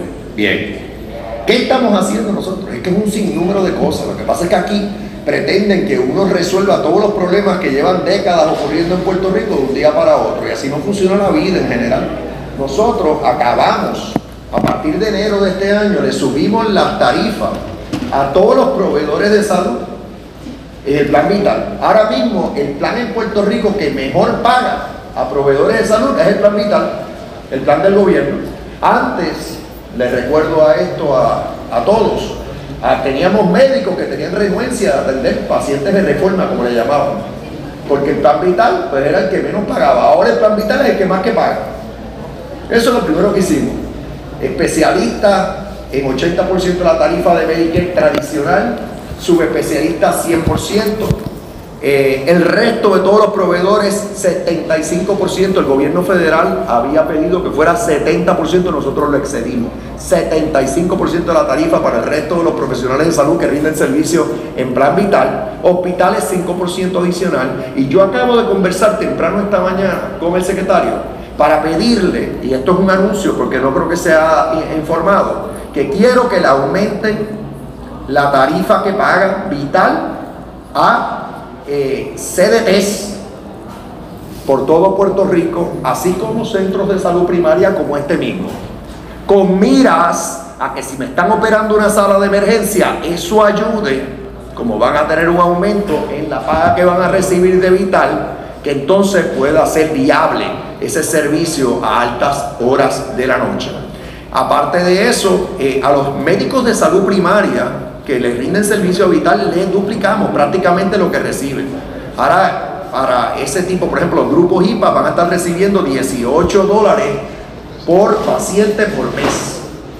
Eh, eso es prácticamente el doble de lo que se recibía antes. O sea, que son tantas las cosas que estamos haciendo. Ya, ya yo mencioné también el secretario lo de las residencias médicas. Todo eso está dirigido a que la clase médica en Puerto Rico, los proveedores de salud estén mejor pagos y eso fue parte de lo que dijo el gobernador. Entiende que el gobierno sí está haciendo gestiones para tratar de que los profesionales de la salud pues permanezcan en Puerto Rico y que no tenga, no vivan la crisis que están viviendo. De hecho, dice que el plan, el plan de salud del gobierno es el que mejor paga actualmente por los aumentos que han habido del pago a los proveedores. Pero también reconoce que hay muchos problemas que hay que atender y que no tiene, y que no puede atenderlos de un golpe, que no ve injusto el que se pretenda que en menos de varios meses se resuelvan situaciones que se vienen arrastrando de décadas. ¿Qué va a terminar pasando con esto de la salud? Y sobre todo el servicio a la ciudadanía, tomando en consideración que todavía hay municipios que no tienen sala de emergencias las 24 horas. A esto le vamos a dar seguimiento ustedes pendientes a la red informativa. Presentamos las condiciones del tiempo para hoy. Hoy lunes, se espera que el contenido de humedad esté por encima de lo normal y que prevalezca en toda el área, al menos por el resto de la semana. La perturbación de los vientos alisios persistirá hasta la madrugada del martes con una onda tropical, cruzando el área desde el martes hasta el miércoles por la noche. En general, se espera el mismo patrón de clima todos los días, con el potencial de lluvias dispersas a numerosas y tormentas eléctricas en el área de pronóstico. Los modelos sugieren que el tercio este de Puerto Rico, Vieques y Culebra, recibirán la mayor parte de la precipitación durante la noche y la mañana, mientras sectores del interior y oeste de Puerto Rico recibirán parte de la precipitación durante las horas de la tarde. En la red informativa de Puerto Rico, este fue el informe del tiempo. La red le informa. Señores, regresamos a la red le informa. Somos el noticiero estelar de la red informativa edición de hoy lunes. Gracias por compartir con nosotros ayer domingo al ingeniero Chuy Hernández, que de hecho es el actual presidente de la legislatura municipal de Villalba, se convirtió en el nuevo representante del Partido Popular Democrático del Distrito 26. Esto luego de una votación de delegados que se llevó a cabo en la escuela del barrio Palo Hincado de Barranquitas. De hecho, es la persona que viene a sustituir al otro hora representante Orlando Aponte. Chuy Hernández obtuvo el 54% de los votos en la primaria interna que se llevó a cabo en Barranquitas para reemplazar obviamente a Orlando Aponte y John Avilés recibió 49 de los 90 votos emitidos por delegados del Partido Popular. Cuando en este caso, pues su el que ganó obtuvo más votos que eso, definitivamente. Allí estuvo presente el presidente del Partido Popular Democrático, Jesús Manuel Ortiz, y habló con la prensa luego del evento. Vamos a escuchar lo que tuvo que decir en conferencia de prensa. Hoy se llevó a cabo el proceso de selección del nuevo representante del Distrito 26. Acaban de concluir los procesos de contabilizar los votos de los delegados. Como ustedes saben, son 119 delegados los que tenían a cargo la votación y la selección de nuestro nuevo representante. Debemos informar que con el 75% de participación de esos delegados, que es muy buena participación, así como aplausos al delegado del Distrito 26 65% con 90 delegados de un total de 119 que ejercieron su derecho al voto, delegados de Coamo, Villalba, Orocovi y Barranquitas, una votación final de 49 votos contra 41 votos para el ganador y nuevo representante del Distrito 26, Jesús Chuy Hernández Arroyo. Felicitaciones a Jesús por, por el triunfo y por ser el próximo ya nuevo representante del distrito. Quiero agradecer tanto a Jesús como al compañero John Avilés por estar disponibles, no solamente para su distrito 26, sino para el Partido Popular, para continuar haciendo el trabajo importante que tenemos que hacer desde la Cámara de Representantes en este caso, también por supuesto desde el Senado, pero en este caso le dimos un representante. Agradezco su disponibilidad, agradezco eh, el deseo y el trabajo que hicieron en una campaña que tengo que decir, fue una campaña de altura, donde cada cual hizo su trabajo, donde nosotros como partido no recibimos planteamientos de hostilidades entre las campañas, lo que también merece un aplauso para sus equipos de trabajo, porque así es que se debe hacer campaña cuando somos compañeros y cuando queremos todos tenemos el mismo ritmo. Agradezco además a todos los funcionarios de la Comisión Estatal de Elecciones que se levantaron temprano, que hicieron el trabajo para que este proceso se llevara de la mejor manera, que desde que establecimos la fecha trabajaron allá, como decimos por ahí, tras para que la elección fuera un éxito y que estuvieron aquí tempranito y que contaron cada uno de esos votos, además de los observadores de cada uno de los candidatos, para garantizar un proceso abierto y transparente, que es lo que al final del camino es importante para mí como presidente y para el Partido Popular. Dicho eso, tengo que indicar que se va a estar emitiendo una certificación preliminar como ganador a Jesús Hernández Arroyo. En el día de mañana se emitirá una certificación oficial para que entonces pueda transcurrir el proceso tanto de la Comisión Estatal de Elecciones como se pueda atender lo que será toda la juramentación como el nuevo representante del Distrito 26. Antes de ¿Qué tuvo que decir el ahora nuevo representante precisamente por el logro obtenido en esta votación de delegados? Vamos a escuchar parte de lo que dijo a los medios de comunicación. En primera palabra de agradecimiento, señor presidente, líder del Partido Popular, todo el componente que estuvo trabajando la tarde de hoy, delegado, un aplauso a los delegados del Distrito 26 por el trabajo de hoy. Agradecemos al Dios Todopoderoso por darme la bendición de poder vivir este momento tan especial para mí. Cada decisión que he tomado en mi vida, Dios es el capitán que me guía y hoy lo hizo nuevamente. A mi familia, quienes apoyaron mi decisión desde el primer momento, en especial a mi adorada madre, que ha sido el motor de mi vida y la razón por la cual me despierto cada mañana con las ganas de ser una mejor persona y aportar de manera positiva a nuestra sociedad.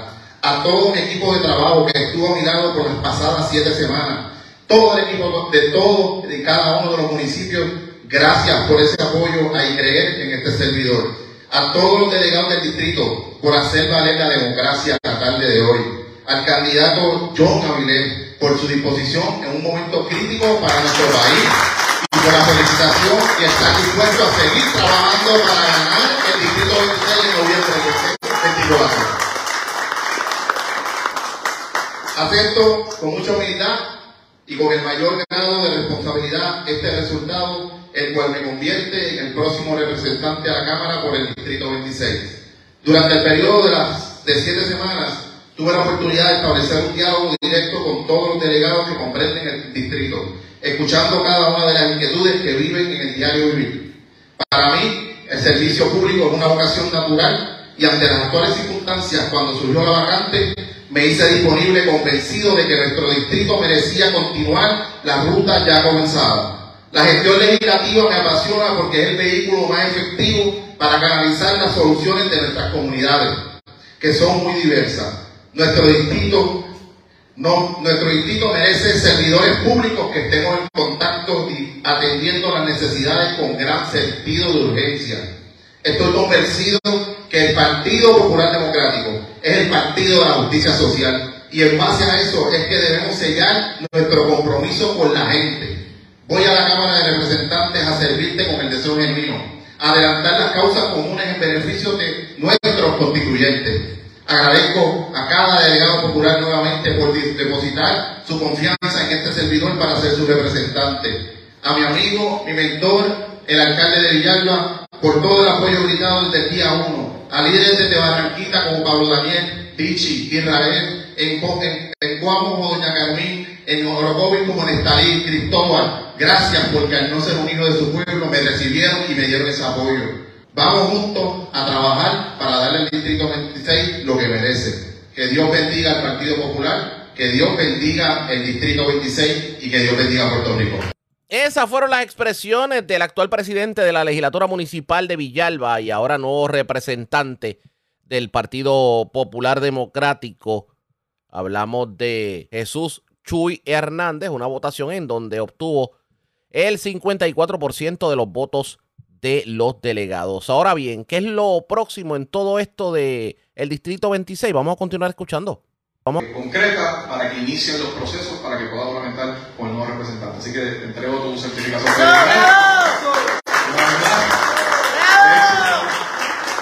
Éxito en tu gestión nos corresponde a nosotros seguir el trabajo importante que se está haciendo en la Cámara de Representantes.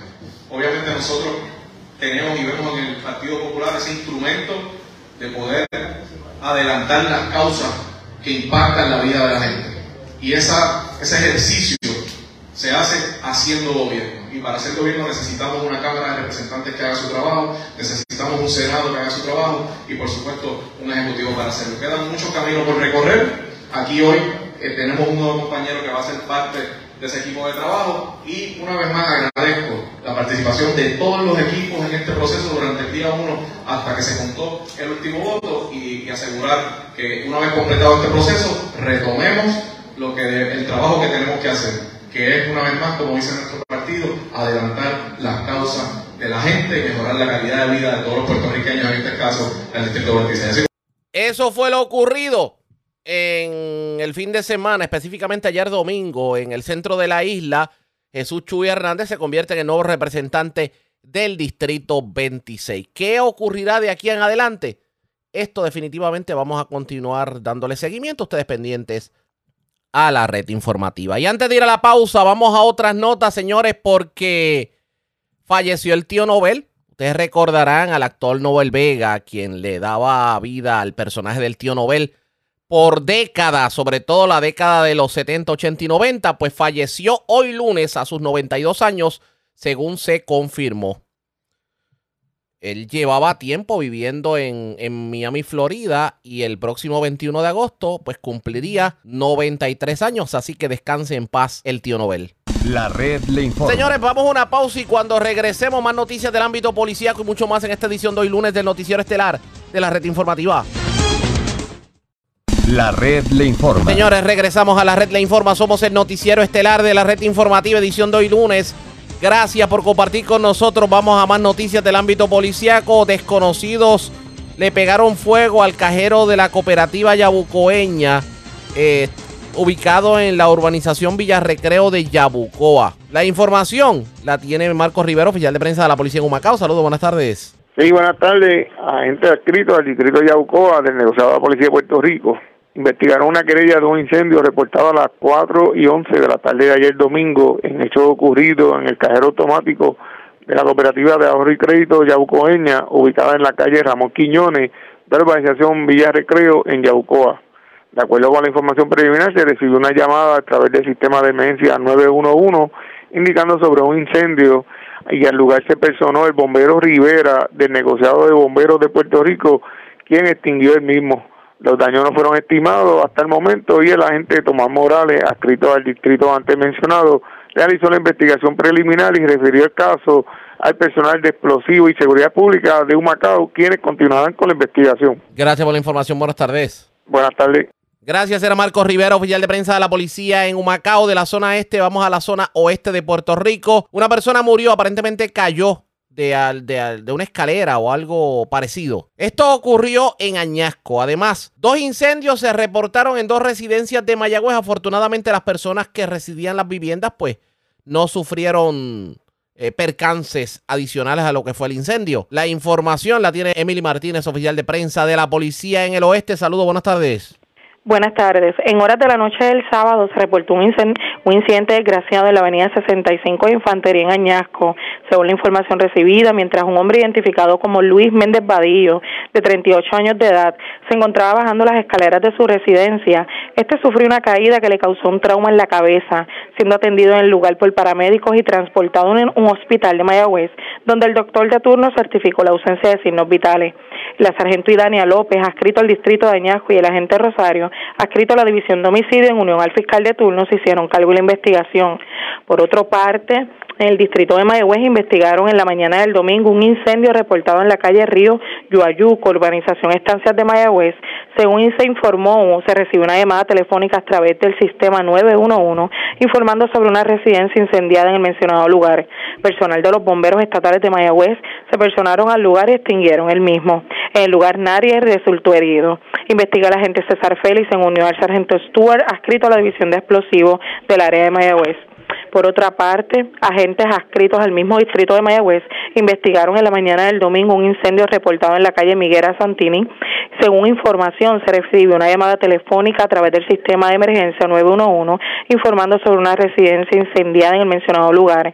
Al llegar los compañeros, ¿verdad? Se percataron que había sido debido a un sartén dejado en la estufa. Relacionado a estos hechos, una mujer que se encontraba en el interior se encuentra en condición estable. Al lugar se personaron personal de estación de bomberos del área de Mayagüez, quienes extinguieron el fuego, y personal de la división de explosivos, quienes hicieron cargo de investigación. Gracias por la información. Buenas tardes. Buenas tardes. Gracias, era Emily Martínez, oficial de prensa de la policía en Mayagüez y de la zona oeste. Vamos a la zona metropolitana porque desconocidos se llevaron 17 perfumes del Walgreens del viejo San Juan. Además, hubo una ocupación de armas que, que se dio en medio de una intervención en el residencial Luis Llorens Torres. También arrestaron una persona y también en el sector Playita de Barrio Obrero se ocupó drogas y en la calle Gilberto Monroy de Barrio Obrero Santurce también se ocupó una pistola y municiones. Una persona murió, otra resultó herida de bala, un hecho ocurrido este fin de semana en Puerto Nuevo. Y la información la tiene Yaira Rivero, oficial de prensa de la policía en el cuartel general. Saludos, buenas tardes. Hola, buenas tardes. Policías municipales de San Juan investigaron una apropiación ilegal reportada a las 7 de la noche de ayer domingo en la farmacia Walgreens del viejo San Juan, ubicada en la calle Brownbow en San Juan. Según informó la querellante, quien es gerente de la farmacia, que entraron dos individuos al interior del establecimiento y se apropiaron de 17 perfumes. La propiedad hurtada fue valorada por la querellante en 1.492 dólares con 99 centavos. El policía municipal Carlos Benítez investigó preliminarmente refiriendo el caso a la División de Propiedad del Cuerpo de Investigaciones Criminales de San Juan, quienes continuarán con la investigación. En otras informaciones, agentes del negociado de la Policía de Puerto Rico, adscritos al Plan Anticrimen del área de San Juan, en unión a la unidad de detención de disparos, realizaron varias intervenciones que culminaron con el arresto de un hombre de 35 años en el residencial Luis Llorén Torres en Santurce. Además, en el lugar se ocupó tres abastecedores, 49 municiones calibre .40, una pistola Glock modelo 22 calibre .40, una pistola Glock modelo 23 calibre .40, una bolsa plástica con picadura de marihuana. Este caso será consultado durante el día de hoy para la posible erradicación de los cargos correspondientes. Por otro lado, en el sector Playita, en Barrio Obrero, se ocupó 14 bolsas con picadura de marihuana, mientras que en la calle Gilberto Monroy del mencionado barrio se ocupó una pistola Glock modelo 17 calibre 9 milímetros, tres abastecedores calibre 9 milímetros, 53 municiones calibre 9 milímetros, un abastecedor calibre .38 y dos celulares marca iPhone. Además, personal del negociado de la Policía de Puerto Rico, adscritos al precinto de Puerto Nuevo, investigaron preliminarmente un asesinato y un herido de bala en hechos reportados en la madrugada de ayer domingo en la avenida José de Diego, intersección con la calle 30 en Puerto Nuevo. Según se informó, una llamada a través del sistema de emergencias 911 alertó a la policía sobre una agresión grave donde dos hombres habían resultado heridos de bala. Posteriormente, los mismos fueron transportados a un hospital del área donde uno de estos falleció. Al momento los perjudicados no han sido identificados y se investiga el móvil de este asesinato. Relacionado a estos hechos, una persona está bajo custodia de la policía como parte de la investigación. Agentes adscritos a la División de Homicidios del Cuerpo de Investigaciones Criminales de San Juan, en unión al fiscal de turno, se hicieron cargo de la pesquisa. En otras notas policíacas, un escalamiento fue reportado a las once y veintidós de la noche de ayer en una residencia ubicada en la calle Inga, en Punta Las Marías. Informó la creyente que alguien le ocasionó daños a la ventana de su residencia ubicadas en el área de la cocina y obtuvieron acceso al interior de la misma.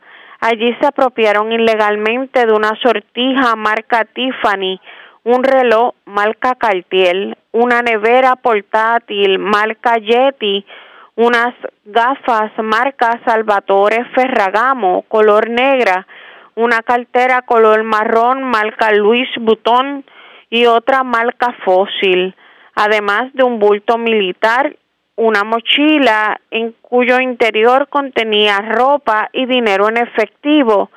La propiedad hurtada fue valorada por la perjudicada en 12.375 dólares. El agente Anthony Rivera, adscrito al precinto turística de San Juan y calle Loíza, se hicieron cargo de la investigación de manera preliminar y refirieron el caso a la División de Propiedad del Cuerpo de Investigaciones Criminales de San Juan. Gracias por la información. Buenas tardes. Buenas tardes.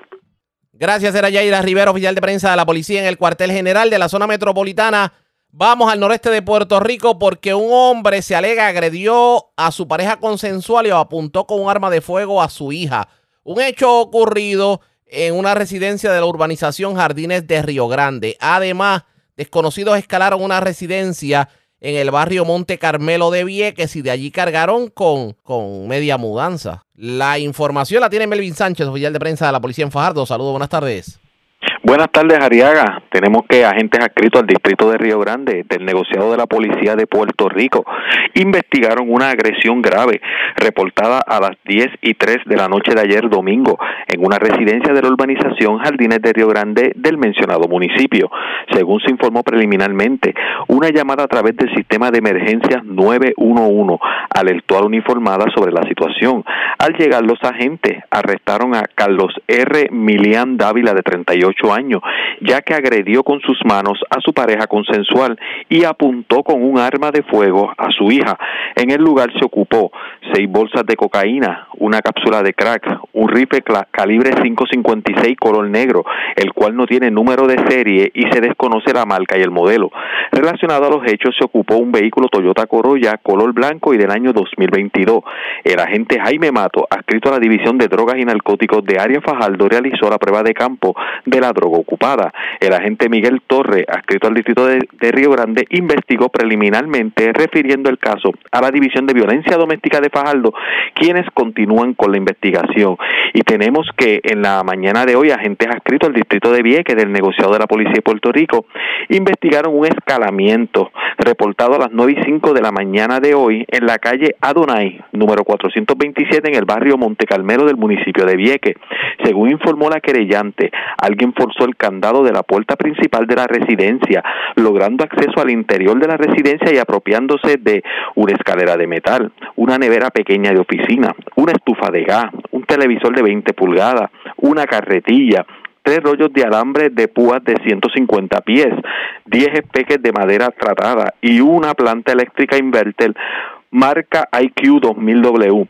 La propiedad hurtada fue valorada en 1.588 dólares. Agentes adscritos al Cuerpo de Investigación Criminal Área Fajardo continúan con la investigación. Y es todo lo que tenemos por el momento en Área Fajardo. Gracias por la información. Buenas tardes. Buenas tardes, Ariaga. La red le informa. A la pausa, regresamos a la parte final del noticiero estelar de la red informativa. La red le informa. Señores, regresamos esta vez a la parte final del noticiero estelar de la red informativa de Puerto Rico. ¿Cómo está Estados Unidos? ¿Cómo está el mundo a esta hora de la tarde? Vamos a la voz de América. Nos tienen un resumen completo sobre lo más importante acontecido en el ámbito nacional e internacional. El Pentágono no reportó ningún incidente en el mar de Bering, pese a que casi una docena de embarcaciones chinas y rusas navegaron muy cerca de territorio estadounidense en Alaska. Judith Martín Rodríguez con el informe. El Comando Norte de Estados Unidos, uno de los 11 comandos combatientes del Pentágono, ha confirmado en las últimas horas que la semana pasada desplegó cuatro buques militares de la Marina y un avión de reconocimiento con el objetivo de controlar los movimientos de una patrulla naval conjunta formada por buques de guerra de China y Rusia cerca del estado de Alaska.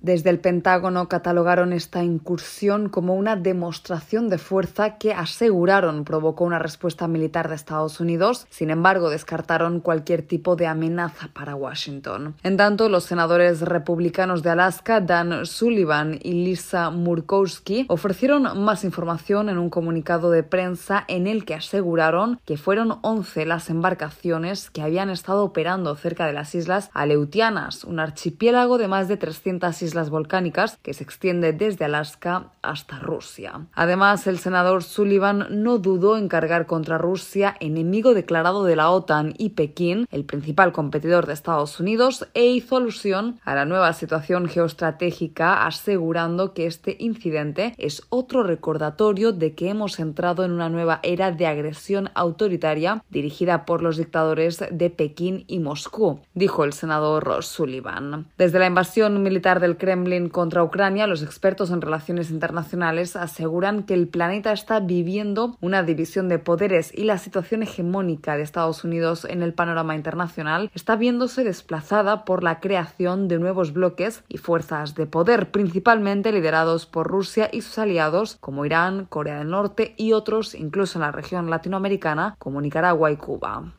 En tanto, en Ucrania, el presidente Volodymyr Zelensky recordó la complejidad de su contraofensiva al tiempo que solicitó paciencia por la lentitud a la que avanza, mientras subrayó los resultados obtenidos gracias a los sistemas de defensa cedidos por Estados Unidos y Alemania. Judith Martín Rodríguez, Voz de América. Y en otro tema que destacamos, autoridades en California confirmaron la muerte de tres personas a consecuencia del choque de dos helicópteros de extinción de incendios en el sur del estado, mientras combatían un incendio en el condado de Riverside. Funcionarios de servicios de emergencia dijeron que en el accidente ocurrido el domingo, uno de los helicópteros aterrizó sin problemas, pero el jefe de la región sur de Cal Fire, David Fulker, dijo textualmente durante una conferencia de prensa, desafortunadamente el segundo helicóptero se estrelló y trágicamente los tres miembros perecieron, incluidos un jefe de la división de bomberos de Cal Fire, un capitán de Cal Fire y un piloto cliente contratado, dijo sin identificar a las víctimas. Según el jefe Fulker, los recursos de Cal Fire y el departamento de bomberos del condado Riverside fueron enviados a un incendio estructural informado cerca de la intersección de Broadway Street y South Ronda Avenue en la comunidad de Cabazón. Poco después de la llegada de la primera compañía de motores, se informó que el fuego se había extendido a la vegetación y se inició el despacho completo de incendios forestales que incluía aeronaves de ala fija y rotatoria. Mientras luchaban contra las llamas, los dos helicópteros chocaron. El accidente provocó un incendio adicional de 1,6 hectáreas, aproximadamente 4 acres, que fue extinguido. Sintonizan Buenos Días América, un programa de La Voz de América. En otra información, luego de que el expresidente Donald Trump se declarara no culpable de los cargos que lo acusan de intentar anular su derrota electoral en 2020 y de bloquear la transición pacífica del poder, los fiscales que llevan el caso le pidieron a la jueza del Tribunal de Distrito de Estados Unidos, Tania Chutkan, que emita una orden de protección con respecto a la evidencia en el caso. La solicitud aclara que no se trataría de una orden mordaza, ya que su intención sería la de limitar la información que Trump y su equipo legal podrían compartir públicamente sobre el caso presentado por el fiscal especial Jack Smith.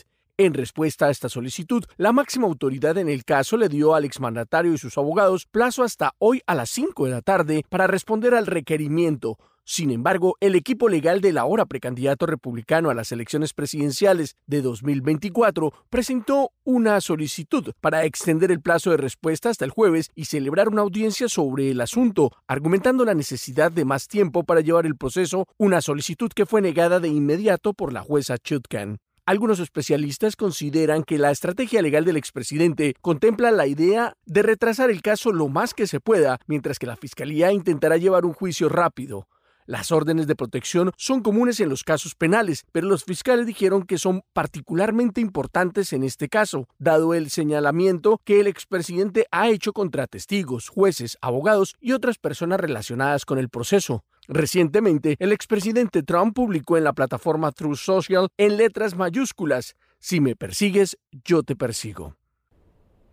Y las noticias siguen. Las boyas colocadas en el río Bravo, además de implicar una violación al Tratado de Aguas de Estados Unidos y México, según dice un especialista, no se descartan daños a la afluencia del río y a la flora y la fauna marina. Sara Pablo tiene estos detalles. El muro flotante, que comprende la colocación de 350 metros de boyas con alambre de púas en el río Bravo, en la frontera de Eagle Pass con Piedras Negras, Coahuila, es cuestionado no solo por el daño que pudiera causar a los migrantes, sino por su eventual impacto ecológico. José María Ramos, investigador del Colegio de la Frontera Norte, consideró que aún no hay evidencia suficiente que muestre un daño al medio ambiente porque se trata de un hecho inédito que recién inició estimó que lo que sí es un hecho es que constituye una violación al Tratado de Agua suscrito por México y Estados Unidos, que establece que el uso del cauce de los ríos internacionales para las descargas de aguas de avenida o de otros excedentes será libre. El especialista advirtió que las boyas sí podrían impactar en las corrientes del río, sin embargo, son necesarios mayores estudios. De alguna manera, el tipo de corrientes que existan y posiblemente vamos a pensar que en ese caso esas, esas vallas cuenten con alguna una sustancia por el tipo de materiales. Ahí quizás sí exista pues algún daño para las especies marinas que habitan en este caso el río. Si hay ciertas condiciones, sobre todo porque por el tipo de especies, entonces yo creo que sí puede haber algún daño y sobre todo porque no, esa es una acción inusual. El gobierno mexicano ha enviado dos notas diplomáticas para expresar su desacuerdo con esta medida. Por un lado, por la violación a los derechos humanos de los migrantes y también ha advertido su preocupación por los efectos de obstrucción y desviación que puedan provocar las boyas. Sara Pablo, Voz de América, Ciudad de México. El Papa Francisco celebró la misa de cierre de la Jornada Mundial de la Juventud en Lisboa, Portugal, frente a más de un millón de personas. Esta es una actualización de nuestra sala de redacción. Luego de una ardua semana llena de ceremonias multitudinarias, reuniones y misas en el santuario de Fátima, el sumo pontífice concluyó la Jornada Mundial de la Juventud con una misa frente a un millón y medio de jóvenes reunidos en el Parque Tejo de Lisboa y a ellos les pidió que no tengan miedo, ya que ellos son el futuro del mundo. A ustedes jóvenes que quieren cambiar el mundo, a ustedes que quieren cambiar el mundo y que quieren luchar por la justicia y la paz. Ustedes jóvenes que son el presente y el futuro, sí, precisamente a ustedes jóvenes hoy le dicen, no tengan miedo. Además, el Papa Francisco rezó el Angelus, donde compartió su deseo de un futuro de paz en el mundo. Particularmente dirigió su pensamiento a los jóvenes que no pudieron asistir a la Jornada Mundial de la Juventud por causa de los conflictos y la guerra. En el mundo son muchas las guerras, son muchos los conflictos. Pensando en este continente, siento un gran dolor por la querida Ucrania, que sigue sufriendo tanto. Permitan que también yo ya viejo, comparta con ustedes, jóvenes, un sueño que llevo en el corazón, el sueño de la paz. Por su parte, el presidente luso Marcelo Revelo de Sousa admitió su sorpresa por la multitudinaria movilización que ha acompañado al Papa durante su visita a Lisboa. Es una cosa nunca vista en Portugal, una locura, afirmó en alusión al millón y medio de católicos que arroparon a Francisco en su misa de despedida. Sala de redacción, Voz de América. La red le informa. Señores, nosotros enganchamos los guantes. Regresamos mañana martes a la hora acostumbrada cuando nuevamente a través de Cumbre de Éxitos 1530 del 1480 de X61 de Radio Grito y de Red 93, que son las emisoras que forman parte de la red informativa. Le vamos a llevar a ustedes resumen de noticias de mayor credibilidad en el país. Hasta entonces, que la pasen bien.